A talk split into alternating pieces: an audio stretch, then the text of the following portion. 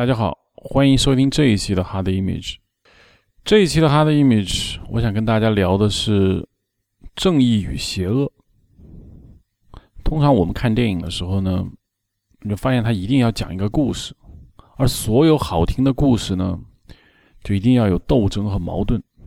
而所有斗争和矛盾呢，最好听的其实就是一个矛盾，叫正义与邪恶的矛盾。它通常是这么讲的。在某一个我们所描述的这个世界里面，分成了正义的一面和邪恶的一面。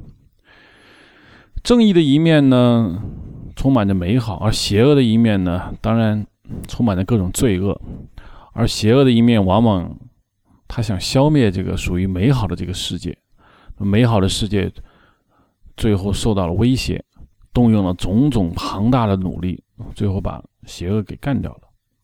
于是人们就觉得安全了，但是故事最后还要可以告诉你，邪恶没有死，它还继续存在着。因为真正一个没有任何罪恶、没有任何邪恶的世界，又是多么的乏味呢？并且在这个故事里面的设定中呢，还有一个很重要的一点，就是邪恶和和正义的它的这个力量是对等的，绝对是不是说正义就真的很强大，邪恶就很弱小？这样的故事是没法讲下去的。最好的故事是。正义很强大，邪恶也很强大，甚至在某些时刻，邪恶的力量比正义的力量还要强大。但最终，邪恶战胜不了正义，正义最终取得了胜利。在这种激烈的对抗中呢，就有了英雄史诗，有了很有名的英雄，也有很有名的坏人。甚至很多时候，人们觉得坏人的魅力比英雄更有意思。就是因为有坏人的存在，英雄才那么伟大。也就是由于有英雄的存在呢，那坏人才变得有趣。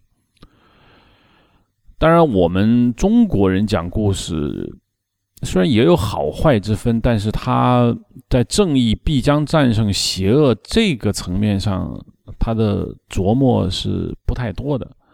因为我们中国的总要的传统，它并不是一个。能够把邪恶描述的那么好的一个叙事模式吧？可以，你可以看现在的中国电影。中国电影有很大的一个问题，就是它之所以不好看，就是因为它坏人不够坏，也就是说，它反面人物不够有意思。你相比呃西方电影，西方电影在塑造这个坏蛋和邪恶方面，那简直是宗师级的。它的这一点上比中国电影要好很多。中国电影始终。在讲好人有多好，他不会去讲坏人有多坏，因为在中国的这个叙事模式学中，坏人只是用来反衬出好人的一个辅助性的手段，坏人邪恶的一方永远没有资格成为故事的主角。这样的话呢，我们中国的故事，包括从最早的唐代传奇，呃，像后面大家比较熟悉的这个《聊斋》啊。呃，什么两言三拍啊，醒世恒言，包括呃更熟悉的这个《西游记》，那里面都没有真正强大意义上的坏人，所以呢，你就觉得故事不好看，因为很简单，坏人如果不够强大，那好人不就是没那么强大了吗？我之前呃有跟一些啊爱好者，我们都喜欢看这个所谓的叫我们叫特工剧吧。谍战剧，当然我说的不是那个抗战啊，这个年代剧的谍战，那就是现代像 Jason Bourne 这样的一个谍战剧。当时我们就跟这个中国的这个官方审查机构，我们来聊这个剧本，他们就说啊，你这个故事不对，我怎么不对了？他你这个敌人太厉害了呀！你看你们的这个啊，我们我们我们你们描写的这个我方的这个特工人员，包括我们的国安战士，那怎么就抓不着这个坏蛋呢？我说那当然不能抓着了。那你如果第一集、第二集就把坏蛋抓着了，那后面怎么办呢？你一定要把坏蛋留到最后一刻呀。他们说那不对啊。那如果第一集、第二集不抓到的话，那搞这么久你才能把他抓起来，那不显得我们很无能吗？所以敌人不能够那么强大，你不然显得我们多无能。那我那怎么办呢？最后达成了一个妥协，就是说那好吧。我们一两集抓一个坏蛋，然后三四集再抓个坏蛋，总之坏蛋层出不穷，就一直抓抓抓。你因为你不能把一个最终的 BOSS 放到最后，你说这样的故事还有可能精彩吗？那当然不可能精彩。其实就显示了我们整个那个文化道统里面啊，我们对坏人实际上是从来没有正眼看过的。这就是我们现在这个电影中啊不好看的，可能是一个非常非常重要的一个原因。反过来看西方电影，我们就觉得西方电影的这个坏人啊，真是很成功。呃，远的我们就先不说啊，我们先说一个最近的，大家特别特别喜欢的一个电影，就是《黑暗骑士》。黑暗骑士为什么成功？我觉得有百分之七十甚至百分之八十的一个原因，就是因为他成功塑造了一个小丑的形象。这个小丑简直太邪恶了，他哪里是小丑？他简直就是上帝嘛！因为他那种恶吧，无处不在，你又觉得很有合理，并且他非常的强大。同时，他对这个世界的一种解释，你会觉得说的有点道理啊，不是没有道理的。这就是黑暗骑士，我觉得很成功的一面。那当然不止黑暗骑士这一个电影，他对这个坏蛋的塑造。我们再说一个电影，就是设计用雷欧内的电影《西部往事》。《西部往事》塑造了一个非常强大的坏人，就是亨利·方达演的那个坏人。那个坏人杀小孩啊，然后杀这个火车，然后抢夺啊，强暴妇女，无恶不作。但是他并没有那么简单。他真正的坏来自于什么？来自于他是另外一种次序。好人建构了一堆次序，坏人也可以建构一堆次序，并且坏人建构次序，他是自洽的。他觉得我也可以建构一个属于我们理想中的一个世界。他并不是胡来，他并不是这种离散化的，他有他自己的那种理想啊。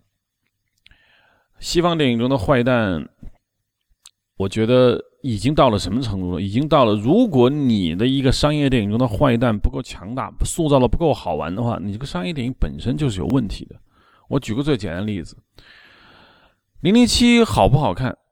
好看，但是《零零七》有一个非常严重的问题，它早期处理的比较好，但是近期处理的真是很不好。就是《零零七》电影越来越缺乏足够有魅力的坏蛋，因为什么呢？冷战结束了。冷战结束以后呢，苏联人你就不能说他有多坏。当然，你可以没事把俄罗斯拿出来说两下，但是没有冷战那种氛围之后吧，那么强大的邪恶帝国苏联，你不能再说了。以后你只能搬出什么朝鲜人啊，啊什么车臣共和国呀，啊或者某些发疯的科学家吧。你没有强大的坏人，零零七的电影是不好看的。你只能看到 James Bond 他的啊，他香车宝马呀。美女啊，他的各种杀人武器有多高级？可是他对付的人很弱，那这个零零七电影就当然就不好看。其实你看我们这个 Jason Bourne，Jason Bourne 系列就是我们刚才说的谍影重重系列，它其实好看的地方也在于它前面几集的敌人是非常强大的。敌人是谁呢？CIA 自己了，这就造成了美国电影有一个很重要的一个一个，我觉得一个比较好的设定吧，就是。他强大的敌人之所以能够成立，来自于就是他认为最强大的敌人就是自己。所以，在美国电影中，邪恶其实就是政府，邪恶就是我们所说的官僚机构。一个由官僚机构培养的一个特工，最终发现他的敌人来自于他自身。那这个敌人有多强大？他知道你的所有的一切，那他可以分分钟杀掉你。所以，这样的这个特工剧才好看起来。我想起了大家比较熟悉的这个这个美美国队长系列。美国队长系列第一集其实拍的不是太好看，原因有很多，但是有一个很重要原因是我从看他的第二集这个《Win Soldier》，我感觉到的。因为到第二集之后，我们的美国队长他所面对的敌人就变成他自变成他们这个组织架构自己了。第一集，美国队长面对的是谁呢？美国纳粹德军。这个敌人设计的实在是不是太好，因为太司空见惯，谁都知道他会输，并且他隔得你很远，你不碰他，他也不碰你。但是到了第二集冬兵的时候，他就不一样了，他的敌人来自于他们这个组织架构的自己，一个内部邪恶的长官，他要干掉你，那这个这个这个邪恶才能够建立起来。相应的例子当然就很多了，我这里也不用把它全部的这个举出来。我只想说的一点就是，好的故事，尤其是现在我们来研究这个故事，绝大部分的故事不是按照中国的传统叙事模式建构的。我们整个的讲故事的模式是来自于这个西方。那么，西方讲故事的模式又从哪来呢？圣经，可以说，圣经就是一本最好的故事书。几乎绝大部分的这个西方讲故事的方法、讲故事的模式。就来自于两个方向，第一个就是古希腊神话，那第二个就是圣经。圣经在西方文学史上的地位其实是非常重要的。一般说来，我们中国对于这个圣经是不是太熟悉？除了这个基督徒或者做一些宗教研究的人呢，对圣经比较熟。那么我们在学这个中国文学的时候，包括学西方文学的时候。呃，不太把圣经当做一本文学书来看，因为他们觉得这个，因为中国有比较浓厚的一个呃无神论的一个传统的一个国家，那么觉得圣经就是一本宗教书，那它跟文学是没有关系的。但实际上，整个西方文学跟圣经的这个啊，我说的西方啊，呃，一般指这个英语国家、英美或者是基督教这个西方国家，那么这些国家的这个文学。呃，可以说跟圣经的关系就大到没了边儿。当然，它还有一个很重要的一个源头，就是古希腊的一个神话。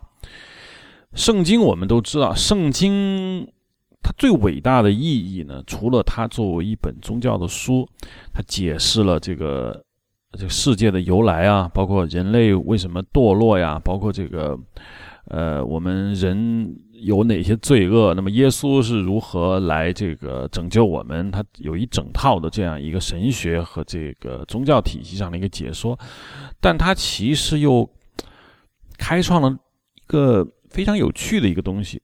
因为从圣经分为两部分，一个是新约，一个是旧约。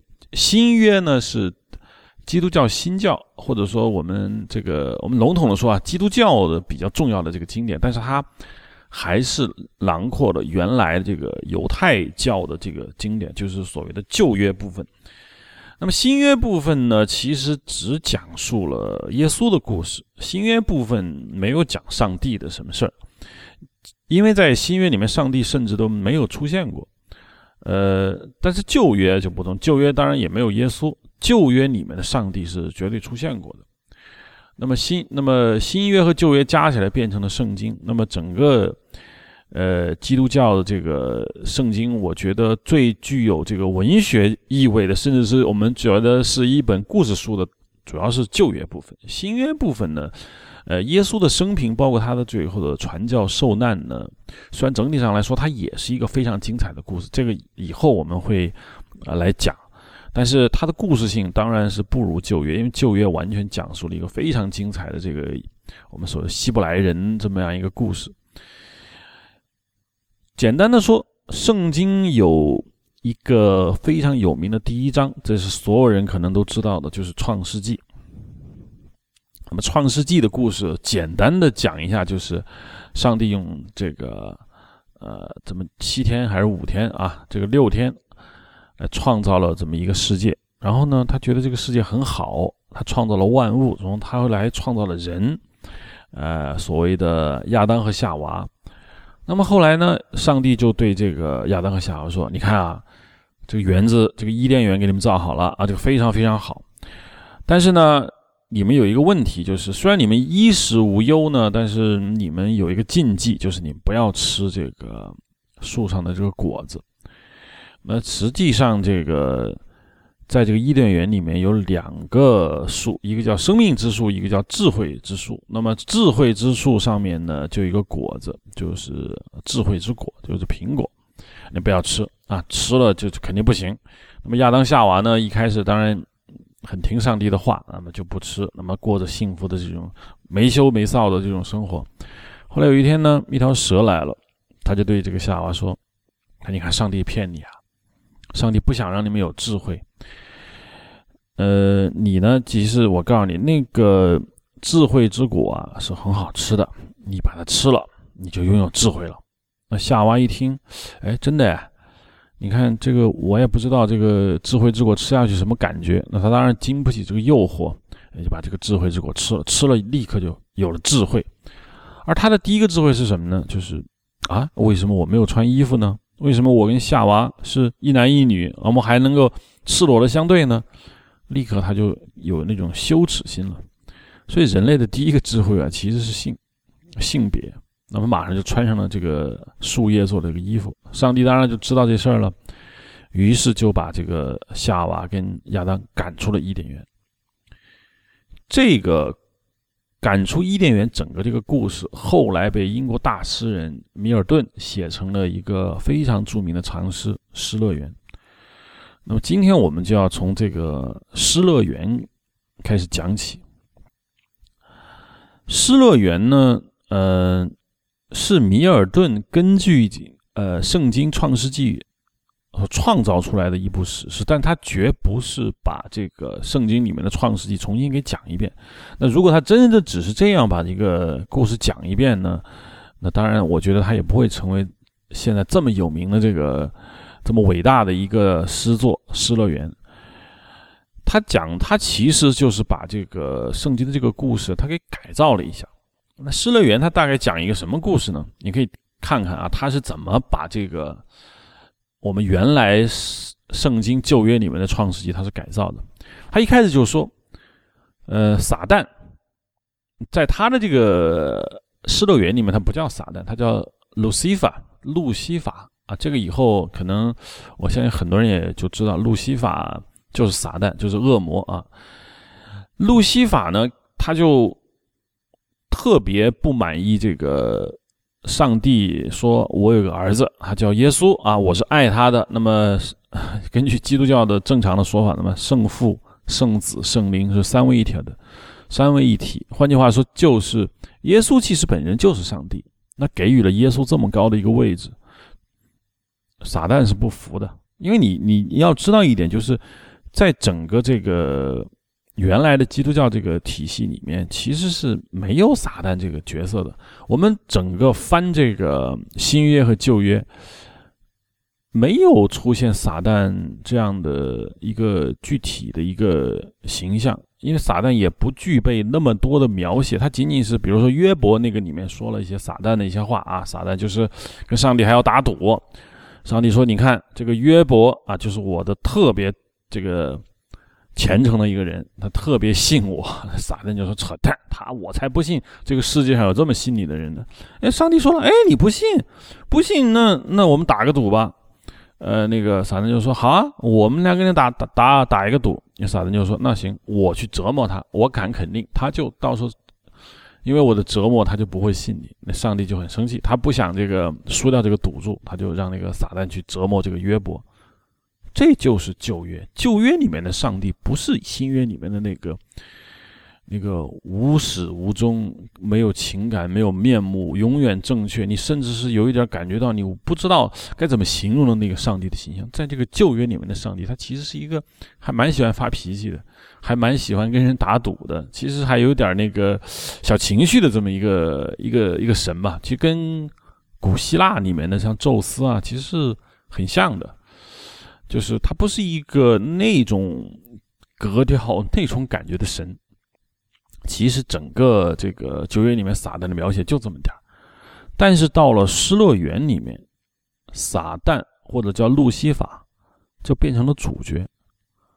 那他这个失乐园一共分十二章吧，第一章就是讲说路西法他不愿意向这个上帝的儿子耶稣基督臣服。他就率领了多少人呢？率领了三分之一的这个天使，就反上天庭，啊，在这个天界的北方区域举起了叛旗。然后呢，剩下三分之二的天使不是没有跟这个路西法一起反叛吗？那么他们就被上帝召集起来，在大天使，啊，大天使现在呢有两个，一个有人说大天使叫加百利，有人说那个大天使叫做米迦勒。呃，米迦勒其实就是 Michael 啊，呃，加百利就是法国人比较多的名字，叫什么 Gabriel 啊，加布里埃尔。有人说那个大天使就是他们两个，但其实呢，这个大天使啊，这是一个，其实，在圣经里面好像也没有这样的一个级别，还分为大天使啊、小天使，这个是后面这个人给天使的一个等级。这个这个话题我们待会儿再说啊。反正就在这个米迦勒大天使的率领之下呢，那么没有反叛的天使和这个路西法和那些跟着路西法一起造反的天使有一场。巨大的一个战争，然后当然路西法和他的这群天使遭到了惨败，就逃走了。后来人就把这一群这个跟着路西法一起造反的天使，我们叫做堕落天使啊。堕落天使这个词就是这么来的。路西法没有死啊。到第二章，这个路西法和这些天使就开会说：“那怎么办呢？我们现在正面打这个上帝是打不赢的。”那有没有什么别的办法呢？那撒旦就说了：“有办法呀，我们来，哎，我们我们正面进攻不行，我们可以从内部击破。那么就决定在这个上帝所创造的这个世界中啊，他不是有人吗？上帝我们没办法内部击破，那人是有人不是上帝嘛？基督我们也搞不定，那就搞人吧。他们就决定把人让他们堕落。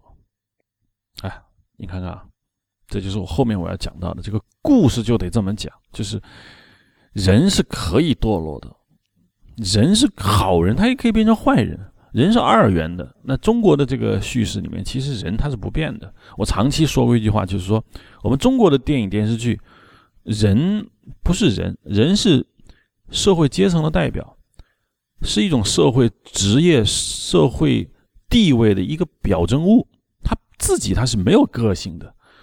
往往用他的这个，他的职业，他的所处的这个环境，来代表这个。往往用他所处的这个环境啊，来代表这个就是他的性格。其实这样，比如说我们经常看到的什么一个居民委员会老大妈，哎，他来了，他就该干嘛该干嘛，你就懂了，你不需要我知道这个居民居委会老大妈她的个人世界是什么。啊，我曾我曾经讲过这个中国很多这个第六代电影，包括张艺谋的以前的一些电影，其实他他拍的是很好，但是他有一个很大的一个问题，就是他确确实实他不会把人具体化，他人都是非常抽象的，他就是人，他就是不可，他不可以改变，他是一个什么样的身份，他处于一个什么样的社会阶层，他就是变成那样，好人就永远是好人，坏人他就永远是坏人。但在这个西方传统中的人，他是可以变化的。你就比如说亚当夏娃这么至善的人，他是可以，他是可以被引诱的。也就是说，他可以堕落的。呃，第二章就是讲这么一个故事，就是说，呃，恶魔他们就决定啊，那撒旦的计划很好，那我们就开始腐蚀人类吧。那么第三章就是。呃，当然，上上帝那边也在开会了。那撒就说撒旦没死啊，那我们怎么办呢？我们要时刻提防着。好，第四章，这个撒旦啊，他就开始来到了这个所谓的伊甸园，他就看见了这个夏娃，夏娃非常的美丽，他就觉得好纯洁，好纯洁。那么撒旦就自己有一点惭愧。自惭形秽。原本撒旦其实，我觉得他就是一个天使，他就是堕落天使的一个首领。当然，以后人们想象的撒旦可能是一个啊，长着翅膀、满满嘴喷火的这么一个，在西方语境中的一个 dragon 这么一个形象嘛。但其实，真正意义的撒旦，他应该不是这个形象。撒旦应该是一个天使，他美丽，他善良，但是他堕落了。因为他不愿意臣服，他就变成了上帝的对立面。上帝如果是至善的，那他的对立面是什么呢？那就至恶的、至丑的。在失乐园中的撒旦呢，他看见了这个夏娃，他觉得很美，他觉得自己不够美，于是他就觉得好惭愧，好惭愧，他就变成了一只蟾蜍，来向这个夏娃来。讲述他的这个诱惑，就是原本这个圣经里面讲的那些话。那为什么撒旦要变成一只蟾蜍呢？他为什么不是原来的天使的模样？因为他自惭形秽，他觉得自己在夏娃面前，他不配是一个一个天使的模样，在他面前他就是一个癞蛤蟆，所以他就变成了一个撒旦。那接下来的故事，那就跟这个呃圣经是比较接近的。那么天使就来了，就跟这个撒旦和夏娃就讲啊，你们不要要顶住诱惑啊，要要要不要听这个撒旦的话。那接下来这个失乐园讲述的故事，其实就是原来那些故事，就是再重讲一遍这个上帝啊，呃，跟那些堕落天使是怎么打仗的啊，上帝是怎么创造世界的呀，怎么创造的这个亚当夏娃。那么到第九章的时候，夏娃就实在是经不起这个诱惑，他就开始偷尝了这个禁果，然后，又跟那个亚当讲说：“你也好吃好吃，你也你也吃一下吧。”于是他们就吃了。一旦吃了这个禁果，人类就开始堕落了。在圣经的这个道统里面，所谓堕落，那么首先你就意识到了性，性本身就是堕落。那么性为什么是邪恶的，是堕落的？那么它的根源就来自于这儿。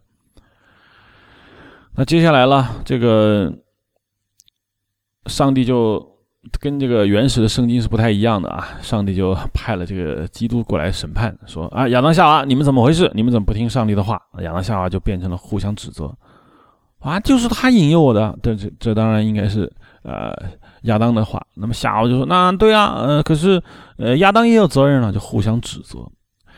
原本亚当夏娃是是人类的第一对夫妻，他们是绝对互相爱着对方的。可是，在这种情况下，他们互相指责了。互相，互相不爱对方了，呃，当然撒旦跟堕落天使们就特别高兴。你看，我们真的把人类给腐蚀掉了。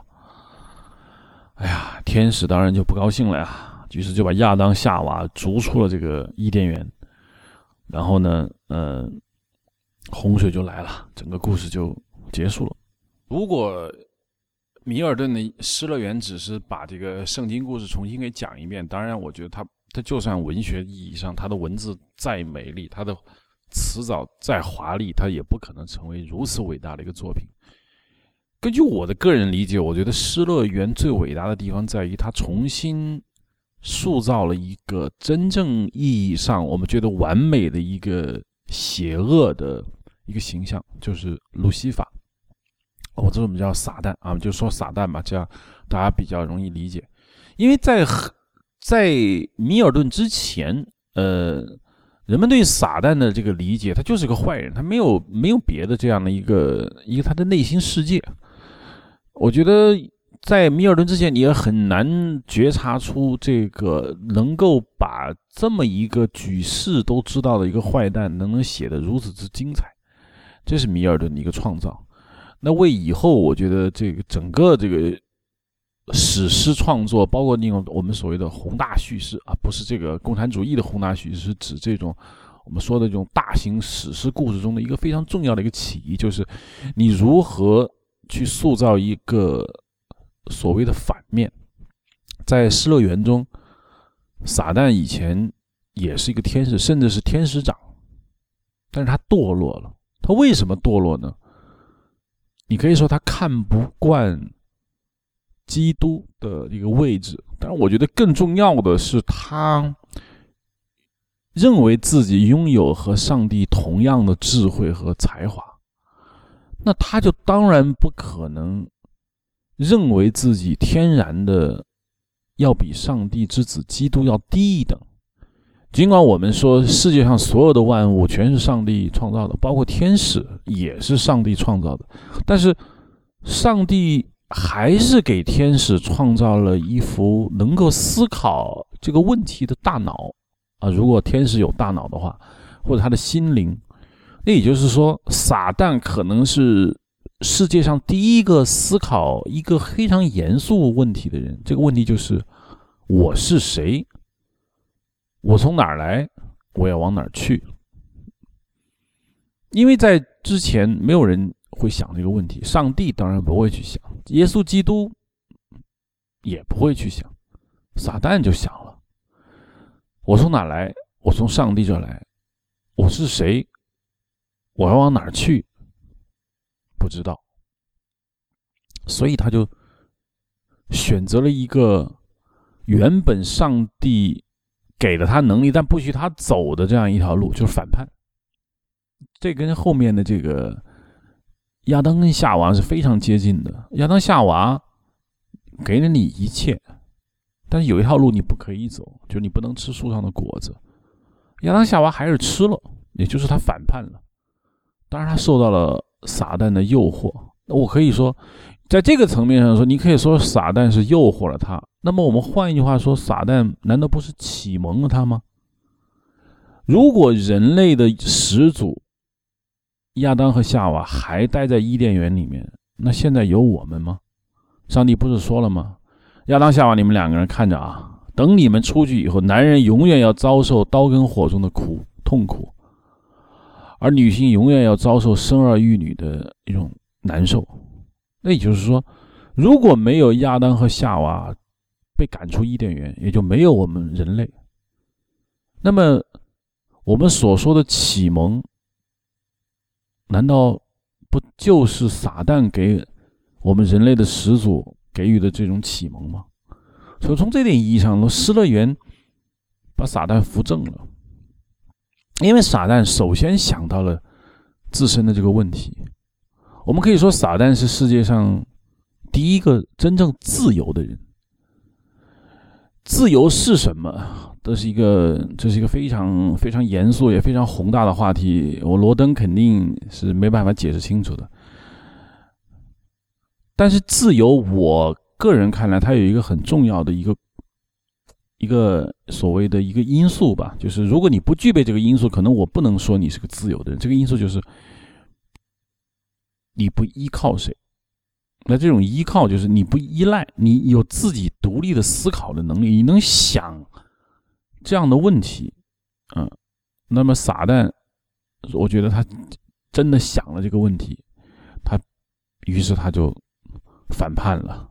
这种反叛呢，显然不是他一个撒旦能把这个问题想通，他带领了三分之一的天使一起反叛。撒旦，我相信他并没有使用暴力来胁迫这些天使来同他反叛，因为所谓的天使长和天使并没有那么大的一个等级差。我现在来稍微解释一下什么叫做天使长和天使啊？这个在原始圣经，包括整个圣经叙事学里面，天使是一个非常非常偶尔提到的这么一个一个名词。比如说我们在。这个圣母玛利亚她怀孕的这个时候，我们知道天使去报了喜。那么圣经整个新约和这个旧约里面的天使出现的时候并不多，甚至在这个呃旧约里面好像都没有认真的去讲这个天使。在旧约里面的天使叫基路伯 t h e r o b 基路伯是什么人啊？如果大家对那个呃。斯芬克斯比较熟悉的话，那基路伯就是那个。你看，我们现在如果我们大家去那个伊拉克啊，那就是古巴比伦这个王国的这样的一个文明发源地。那么大家首先想到的古巴比伦王国的那个象征是什么呢？可能我们就我们学过这个高中历史课本的人都会想起，就是一个巨大的一个人头狮子身体长着翅膀的一个一个巨大的一个怪兽。这个东西就叫做基路伯。这个基路伯是呃，美索不达米亚，甚至是很多这个远古跟古巴比伦王国更早的这一系列文明的一个大家都比较通行的一个神，一个神兽的这么一个形象，就是所谓的啊人头狮身啊翅膀。这个东西后来我记得，大家如果玩过最近比较玩的比较多的这个游戏，这个巫师三就是这个里面有一种动物叫做狮鹫，其实就是基路伯。但是基路伯到了这个 这个基督教的这个体系里面，变成了一种胖乎乎的小天使，跟他原来这种大怪兽的这种形象差距甚远。那么这个天使呢，呃，在原来是没有等级的，也就是说你是天使，他也是天使，零星会有几个天使冒出来。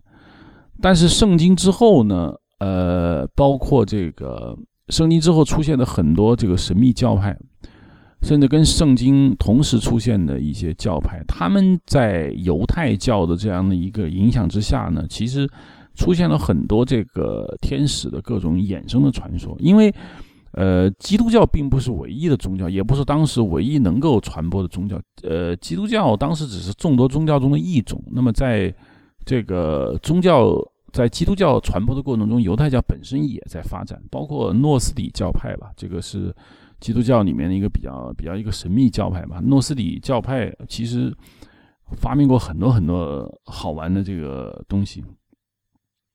我们把诺斯底教派叫做这个神秘主义啊。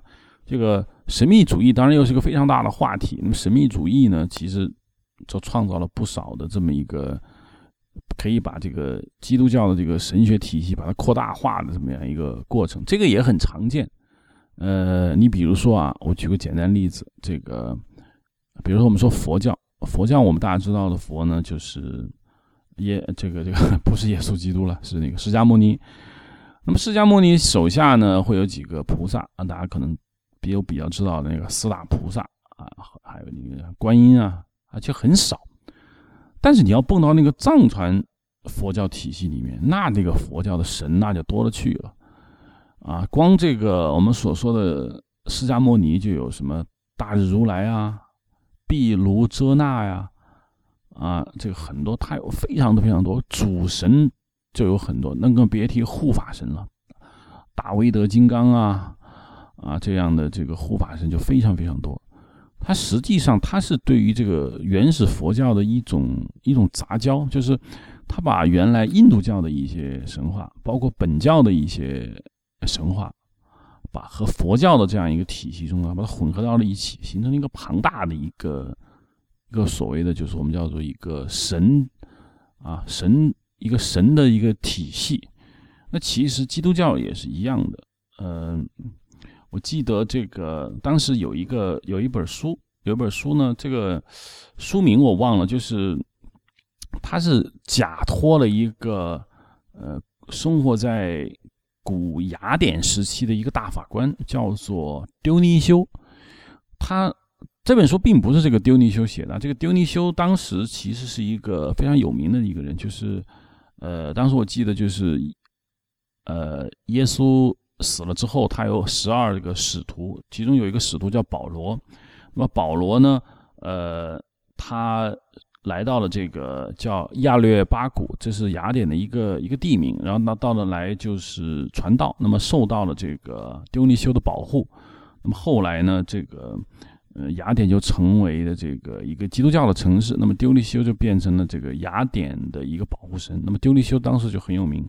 就因为他很有名，所以呢，后面有很多这个诺斯底的这些神秘主义者呢，他们写一些小书啦，私下流传的小书，他就会署上这个丢尼修的名字，所以我们把叫伪丢尼修。那伪丢尼修出过不少书，名作者到底是谁，我们现在不知道，反正一律署名就是丢尼修。他出过一本专门讲这个天使等级的书，他把这个天使等级分成了这个嗯九个等级。大概是三三三制，有点像这个中国的这个九品中正制吧。其实，在这个在他的这个这个体系里面，我们刚才提到了大天使加百利、大天使米迦勒，那是属于倒数第二和倒数第三的这么一个等级。那在之前，前面两个三三三啊，前面两个阵营，这都没有加百利和这个呃米迦勒什么事儿。当然。呃，在不同的天使等级体系，也就是不同的这个神学体系中的大天使加百利和大天使米迦勒，它的位置并不相同。我们也没有必要去搞清楚到底怎么回事，因为本身这个体系就是乱的，基本上可以说是胡胡编出来的，为了讲故事，也为了好玩。那么就不用太多讲。我们现在回到我们刚才的这样一个说法，就是，嗯，回到我们这个米尔顿的这个失乐园。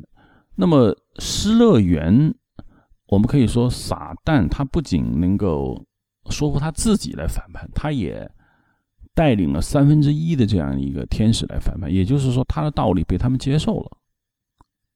那由于我们就说这是第一群启蒙者，这群人自我觉醒了，他们就要反叛，他们就觉得我为什么不能够自己决定自己的命运呢？这就是一个很重要的话题，我们叫自由意志，就是就是当一个个体是人也好，或者是天使也好，撒旦也好，他拥有自由意志了以后，他是好人还是坏人？我们大家比较熟悉的这个耶稣基督，耶稣基督说的最多的一句话就是：“我讲的所有话都是上帝让我讲的。”撒旦不会这么讲话，撒旦说：“我要讲的话就是我自己要讲的。”这就叫自由意志。一个很严肃的话题就是：耶稣基督有没有自由意志呢？米尔顿的回答跟我们现代人的回答可能不是一致的。在米尔顿看来，耶稣基督有自由意志，他甚至可以说：“我不传教了，我不想传教，我很累，我很难受，我就想过一个平平安安的日子。我我想结婚生老婆，我我不想承担这种。”为人类赎罪的这么一个任务。后来有一个著名的小说叫《耶稣的最后诱惑》，就讲了这个故事。就基督不干了。在米尔顿看来，基督没有不干，因为基督之既然他有自由意志，但是他不用，因为他要走神给他的路。但是撒旦不是，撒旦有自由意志，说他要决定走自己的路，所以整个。撒旦和上帝的这样的一个矛盾，其实就是神的旨意和自由意志的矛盾。这就是现代我们说的现代故事叙述学中非常重要的一部分，就是什么叫做对抗？真正意义的对抗，就是命运和欲望的对对抗。我们这里所说的命运，对等过来讲，就是神的旨意。所谓。欲望就是自由意志，在米尔顿的《失乐园》中，真正意义的矛盾是神的旨意和自由意志的这样的一个对抗。那么从故事叙述学上来说呢，就是命运和欲望的对抗。我们举个最最简单的例子啊，曾经我上次在讲述那个《The Light of》那个 HBO 那个剧里面讲过，就是西西弗斯的故事。西西弗斯呢，大家知道他就是犯了罪了，犯了罪以后呢，是。那么宙斯就惩罚他说：“啊，你就去把山底下的一个大石头给我推到山顶。”他就推到山顶了，推到山顶的石头就自动回到原处，他就必须一天到晚去这样的一个扛石头。虽然他力大无比，他可以会把石头推到山山顶，可是他永远不可能完成这个任务。包括这个古希腊里面的这个，包括啊所谓的奥德赛啊，奥德修斯。包括那个古希腊最有名的，我们说的俄狄浦斯王这样的一个故事，都是讲述了一个就是拥有一个自由意志的人类，或者是半人半神的这个英雄，他最终打败不了命运。比如我们举个简单例子啊，特洛伊的那个战神阿基里斯，阿基里斯确实能做到战无不胜，可是他就是有一个致命的弱点，就他的脚踝。那么那个那个好色的王子 Paris 就是那一箭射到他的脚踝，那这谁干的？这上帝干的。那么 Achilles，你不是说他无坚不摧吗？可是他还是会败。也就是说，你永远的不可能对抗命运，也就是神的意志。但是由此我们来看，米尔顿的《失乐园》创造了这样一个叙事模式之后，我们突然觉得撒旦。就不再是像我们以前说的啊，坏人就是坏人，坏的啊，这个脑顶脑头上长包，脚底流脓，不是这样的。撒旦反而是人类第一批这个觉醒的人，他走上了反抗的道路。如果他有一天成功了，他他他是堕落天神吗？他不是。他有一天成功了，他就是革命元勋，他就是被那个高高捧在神坛上面的一个新的神。但他失败了，因为他打败不了上帝，他这最终他还是失败了。可是你有没有想过一个道理？难道没有第二个撒旦吗？撒旦的灵魂、撒旦的思想会不会流传下来？会不会激励一代又一代的夏明翰呢？会杀了夏明翰，还有后来人。那，我想撒旦的。思想，那种对自由意志的掌控，说我不服一个被安排好的命运，我不认为我应该走一个被安排好的道路，我要有自己的想法，我要去做。这样的思想有没有可能流传下来呢？当然有可能。这就是为什么我们说《黑暗骑士》里面的那个小丑让你坏的那么彻底，那么有魅力，那么让你觉得好像有那么一点点正义。他不再是那么邪恶，他甚至是正义的另外一面。在 Joker，在小丑看来，堕落、犯罪、欲望，难道不是人应该有的吗？难道不是一个被允许存在的吗？难道说你有那些想自己做主、不遵不走寻常路的那种想法，难道不是合情合理的吗？我们一定要走那些人类规定好的那些所谓的伦理道德吗？我们可以藐视这一切吗？其实我想想，每一个人都有可能在内心深处想过这个问题。所以，当你看到小丑这个所谓的坏人角色的时候，你突然有一种认同感。虽然这种认同感你不敢承认，但是你多多少少还是会有一种认同感。哇，这个坏人说到我心坎里去了。我们再来看一下。有史以来最大的一个坏蛋，犹大。我可以这么讲呀，撒旦就是犹大，犹大就是撒旦。从传统基督教认为，那当然了，犹大是彻头彻尾的一个坏人。最终他为了啊这样说可能不太好啊，为了贬低犹大，就说犹大拿了这个犹太人的钱，大概这一一小口袋银币，最后。他被他自惭形秽，把自己吊死在一棵树上，然后还没有人给他下葬，仿佛犹大告密就是为了那些钱。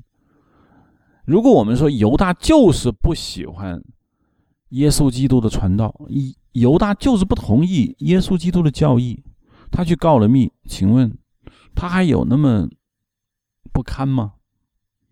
我相信一个写作。圣经故事的，我们不，我们不讲圣经，因为我不想亵渎基督教。我的意思只是说，一个讲故事的人，如果我们要去来描述犹大，那么我们绝对不会犯这种错误，说犹大因为反对耶稣基督的教义，因为不同意耶稣基督的见解，他去告了密，然后罗马军人把他抓走了。你你听众是不会对犹大产生恶感的，你一定说犹大就是为了钱，犹大就是那种小人。那我们就觉得他死的啊好痛快，他就是该死，这是为什么？我觉得听众朋友们应该能懂我的意思了。这就只说明一点：为见解不同而去做事情，为自己的独立思考能力而去做事情，你是有认同感的。这种认同感，你就没办法把它归结为一个坏人。这就我想说的，一个坏人如果他是为了蝇头小利去作恶，他是一个标准意义的坏人，可是他并不有意思。如果一个坏人为自己的理想、为自己的价值观去作恶，那就是一个很有魅力的坏人。说到这儿，我相信很多人想起了希特勒。希特勒是为了掌握德国总理的位置，每天能吃葱油大饼吗？当然不是，他有他一整套的德意志民族生存哲学，很邪恶。但是你之所以觉得希特勒有魅力的，来源于他相信，他甚至是一个在私生活上非常好的人，他没有女人。他不乱搞，他甚至热爱小动物。德国纳粹德国是世界上第一个推出保护动物法、森林保护法的这样一个国家。大家可能觉得没有想到，啊，是格林宣布的这个我们要不许虐待小动物。那中国到现在都没有，那纳粹德国那个时候就有了。可是他们是邪恶的代表。他们是坏人，每一个人都知道希特勒是坏人，但是每一个人都不能说希特勒是那种小人，不是。我们可以说回到这个犹大，实际上，我们现在看到的这个新约里面有四大福音书，这个四大福音书分别是马太福音、约翰福音、呃马可福音和那个，哎，我忘了还有一个什么福音啊？还有一个福音就是那个路加福音。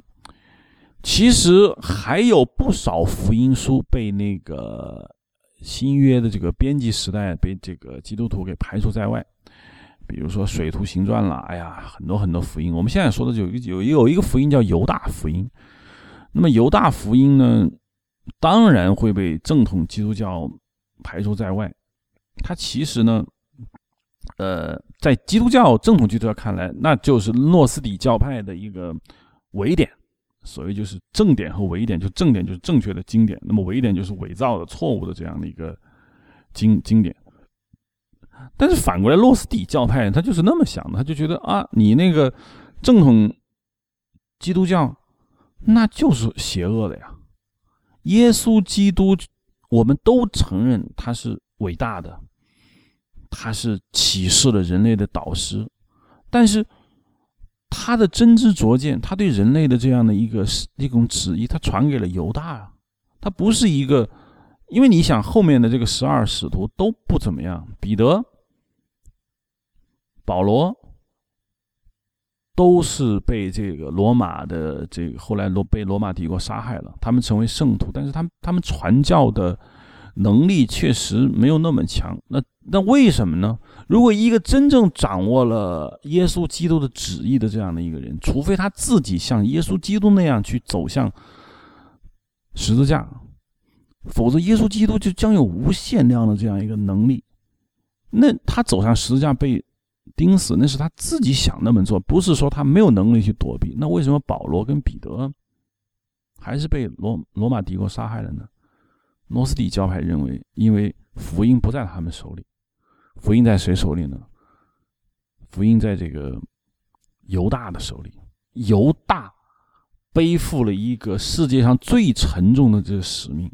他跟耶稣基督有一个秘密的一个契约，那么耶稣基督对这个犹大说：“你将成为我的第十三个使徒，你世世代代都要受到诅咒，但是你最终要管理他们，你将成为他们的王，你要超越那十二个门徒。”因为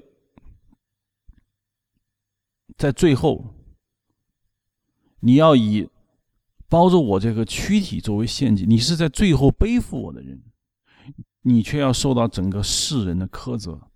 此刻，你将添加更多的悲哀，你的号角已经升起，你的敌气已经燃起，你的肉体已经逝去，你的星星也灯枯油尽。这就是犹大福音里面的句子，他的意思就是说。抛弃掉你的肉体吧，你将世世代代获得诅咒。但是，你继承了我真正的衣钵，你将超越所有的门徒。因为在这个末法时代，我的这个我的教义不会被这些世人所认可。我只有把这个教育背负在你身上。但是，你为什么要承担这么大的这样一个负担呢？就是因为。你只有这样才能真正把自己保护起来。如果你成为像保罗啊、彼得这样的一个门徒，你迟早会被邪恶的力量所抓获。比如他说的邪恶力量，大概就是指这个罗马帝国啊，就是我们的基督教迫害者。只有你成为犹大，你成为叛教者，没有人会觉得他应该把你抓起来，所以你就会秘密的隐遁起来，成为我真正意义的传道人。大家觉得是不是很熟悉这一套说法呢？其实这就是神秘主义最喜欢用的一个叙事模式，就是隐遁。隐遁的伊玛目啊啊，这个阿拉伯的这个伊斯兰教也会这么讲，就是所有的教派都会说他接受到来自于耶稣基督，或者是真主安拉，或者是这个释迦牟尼隐遁的这样的一个传道，在。藏传佛教里面有一个专有的词汇叫做“伏藏”，伏就是那个趴在地上的那个伏，葬是宝藏的葬。所谓伏葬，就是指呃埋在地下的经典，因为这些经典不能够存在这个世界上。虽然它存在在世界上，会让很多人看到，但是它很容易被消灭掉。最好的办法就是帮它埋藏起来。经过了若干年以后，会有一个法师，会有一个经师，会有一个僧侣，或受或受到了神秘的召唤，从地上把这些经典拿起来传播于世，这就叫伏藏。我再给你举个例子，佛教藏传佛教里面有一个非常重要的人物，可能大陆这边不太说，叫龙树菩萨。龙树菩萨就是打开了南天铁塔，将释迦牟尼不传的那些经典传给了我们世人，这就是我们我们所谓的就是密宗。密宗跟显宗的区别就在于，释迦牟尼认为有一些教义普通凡人能懂，但有一些教义呢，普通凡人不懂。因为不是说它不对，而是因为它太对了，太高级了，超越了普通凡人的理解程度。把它放到这个世间，它反而会成为异端，会被这个凡人所破坏。反而不如将这些神秘的教义把它藏起来。最后，龙树菩萨打开南天铁塔，把这个。把这个教给传出来了，这又是一种叙事故事，我们叫隐遁。这个我们以后再说。我现在想说的就是犹大为什么成为了神秘主义这么大的一个，就是一个英雄。他在基督教正统基督教里面他是最大的坏人，那么在神秘主义他就成了个最大的英雄。这两者难道是巧合吗？不是，因为犹大这个人身上。带着非常像米尔顿在《撒旦》里面所描述那样的，就是他是一个非常矛盾的一个体，在一个层面上来说，他是个小人，他是个无一无是处的坏蛋；从另外一个层面上说，他又可以背负着真正的真理在身上。那么，是不是不是我们就可以推导出一个显而易见的推论呢？就是我们所谓的坏人，所谓的邪恶。有没有可能代表真正的真理呢？答案当然是有可能的。我记得我玩那个魔兽世界的时候，呃，我当时还不是太懂这个魔兽世界的这个背景故事，所以我就瞎玩。呃，后来呢，我大概玩的比较多的以后呢，我就开始关心魔兽世界的一个背景知识。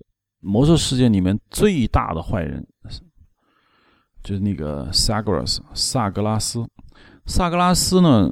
他之所以，我当时看了这个萨格拉斯的这个人物设定，虽然我在魔兽世界里面我没有面对过他，我也没有跟他产生过这个交道，但是魔兽世界之前整个这个魔兽这个世界观是由萨格拉斯奠定。他之前的像包括什么冰封王座啊，啊，讲了整套的这个故事。所以后来我看了这个萨格拉斯的一个设定，我被他震撼到了，因为我觉得。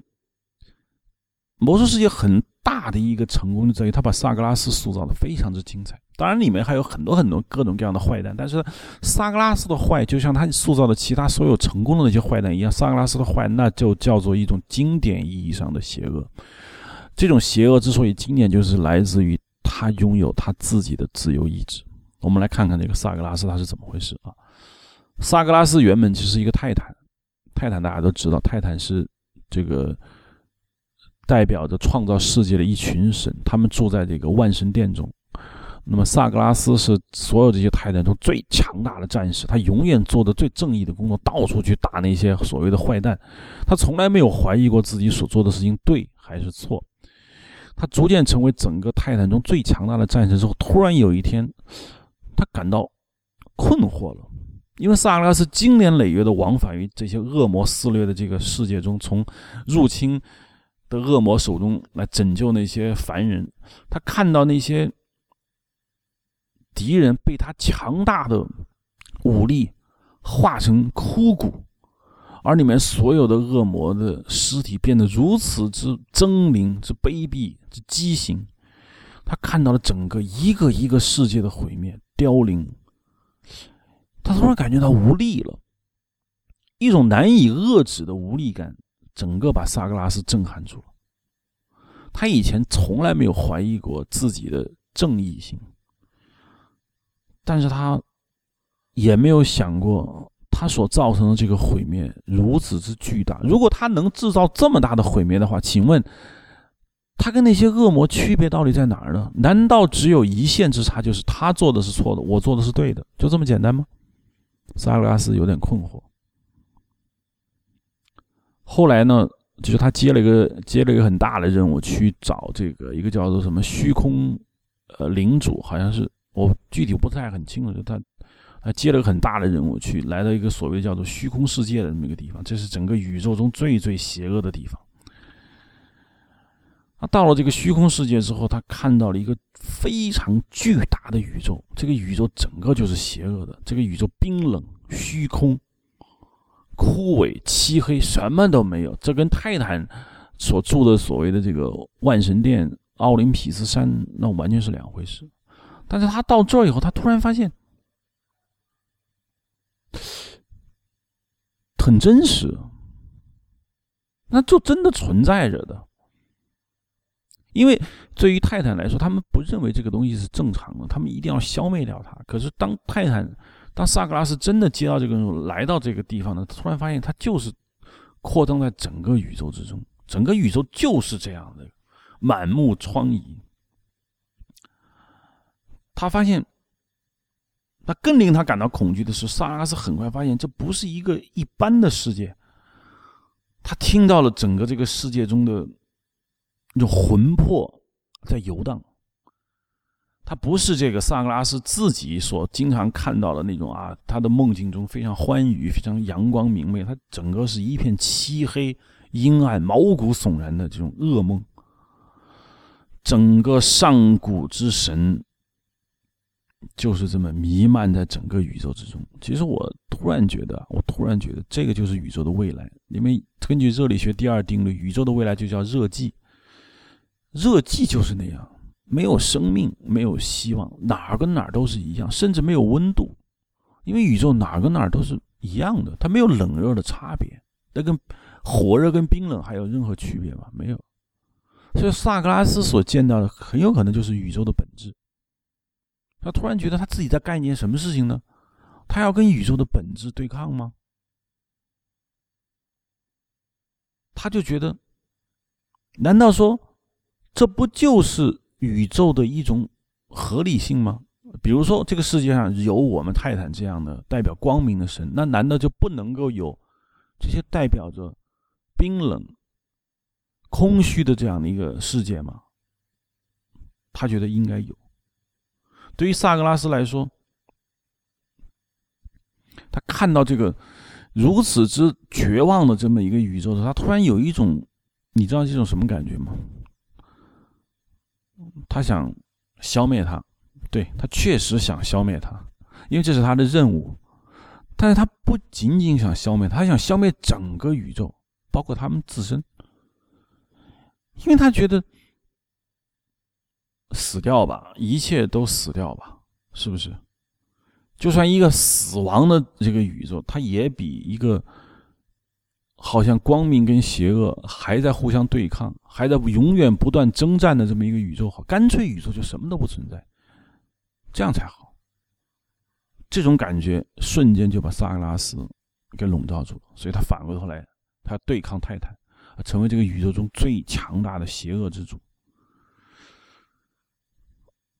当时我看到这一个设定的时候，突然觉得，我不想跟萨格拉斯对抗，这这不可能的，因为他已经看见了宇宙最终极的真理，我还有必要跟他对抗吗？他就是对的呀，我根本不可能打败他，就算我打败他，我无非也会变成另外一个萨格拉斯。所以我就说，为什么西方人会讲故事？从米尔顿，从圣经，从撒旦，从犹大。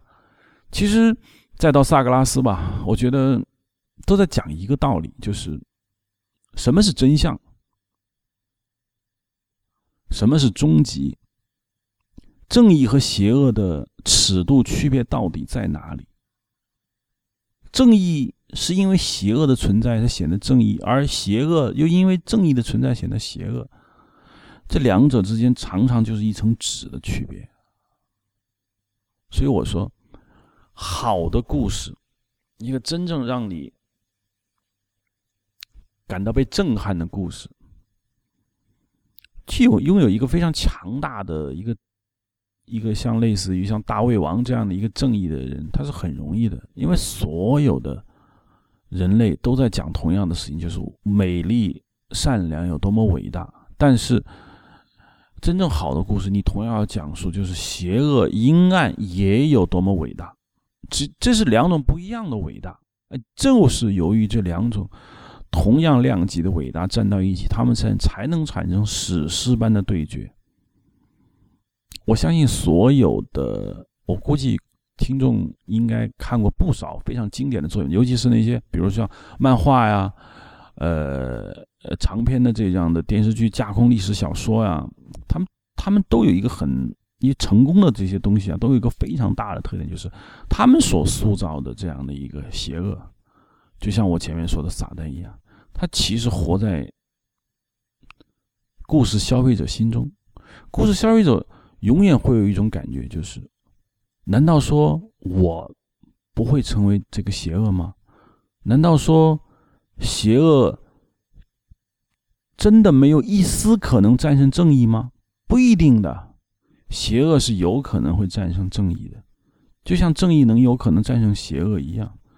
因为正义所遵循的那个道理，邪恶照样可以遵循。正义所讲述的那一整套的所谓的伦理道德，或者是上帝的旨意，邪恶是可以反叛的。因为邪恶有一套属于他自己的价值观。难道说他们不可以好好的打一场吗？为什么我一定要站在正义这一边呢？我为什么不可以站在邪恶的这一边呢？当你有这种感觉的时候，我觉得你才能真正理解，就是我前面最早讲过的话：什么是好的故事？就是因为你有一个很好的邪恶。谢谢收听这一期的 Hard Image，这期 Hard Image 可以在那个 IPN dot LI 播客网络上收听，呃，也可以在任何一个播客收听软件上去搜索“硬影像”三个汉字，也可以收到。呃，欢迎大家在 Twitter 或者是新浪微博上来关注我们。在新浪微博上就是三个字“影像”，在 Twitter 上是 Hard Image。谢谢大家。